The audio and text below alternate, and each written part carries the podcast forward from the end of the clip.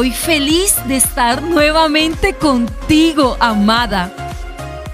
Vivimos una semana en familia, disfrutando ese tiempo necesario y también ese tiempo especial que necesitamos con Dios. Y es que el episodio de hoy va muy de la mano con lo que acabamos de vivir. Soltar el control y disfrutar. Así que prepárate para hoy seguir avanzando en el propósito de experimentar una vida sin límites.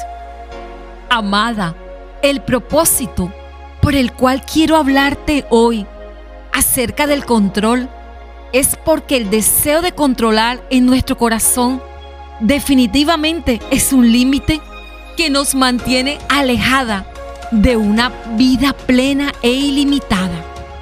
Es totalmente imposible que podamos controlar todas las cosas, las personas, ya que como seres humanos es verdad que estamos maravillosamente creadas, pero nuestra humanidad es limitada. Por ello dependemos de nuestro Creador y necesitamos la ayuda de otras personas. No podemos solas y nunca podremos experimentar una vida sin límites en nuestra propia fuerza solamente.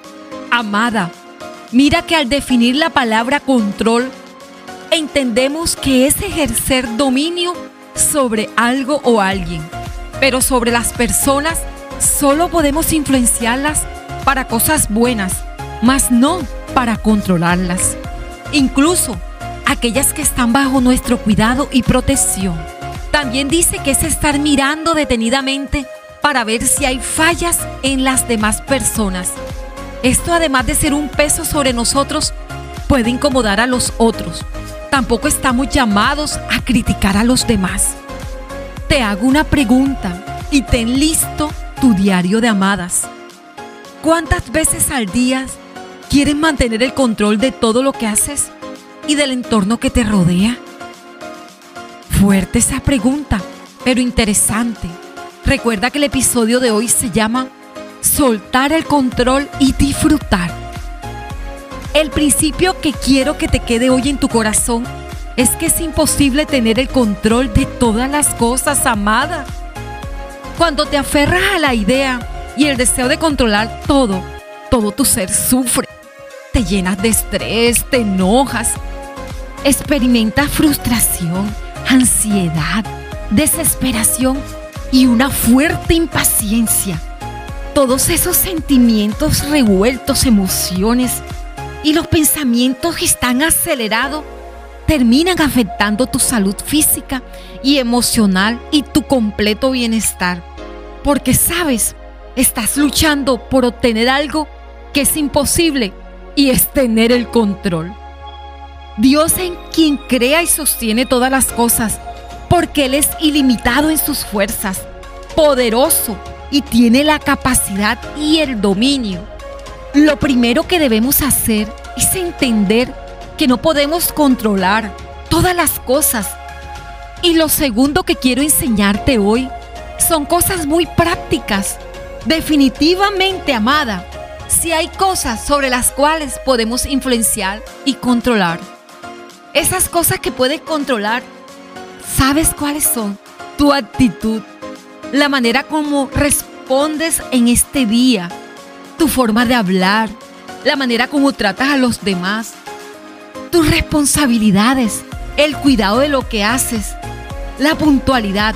Esas cosas las puedes controlar y hacerlas de la mejor manera, con excelencia. Amada, ahora por un momento vamos a mirar cuáles son esas cosas que no podemos controlar, que son las actitudes de los demás, las situaciones difíciles, como las inundaciones, los desastres. No podemos controlar que los demás hagan su parte como tú quieres que la hagan, así como el grado de compromiso de las personas hacia sus responsabilidades. Esas cosas no las podemos controlar, pero sí se las podemos entregar a Dios, que sabe lo que hace y cómo lo hace. Mis preguntas hoy, y sé que las has estado esperando para hoy entonces. ¿Tienes tu diario de amadas? Escribe tu respuesta allí. ¿Hasta dónde puedo influenciar para que las cosas sucedan?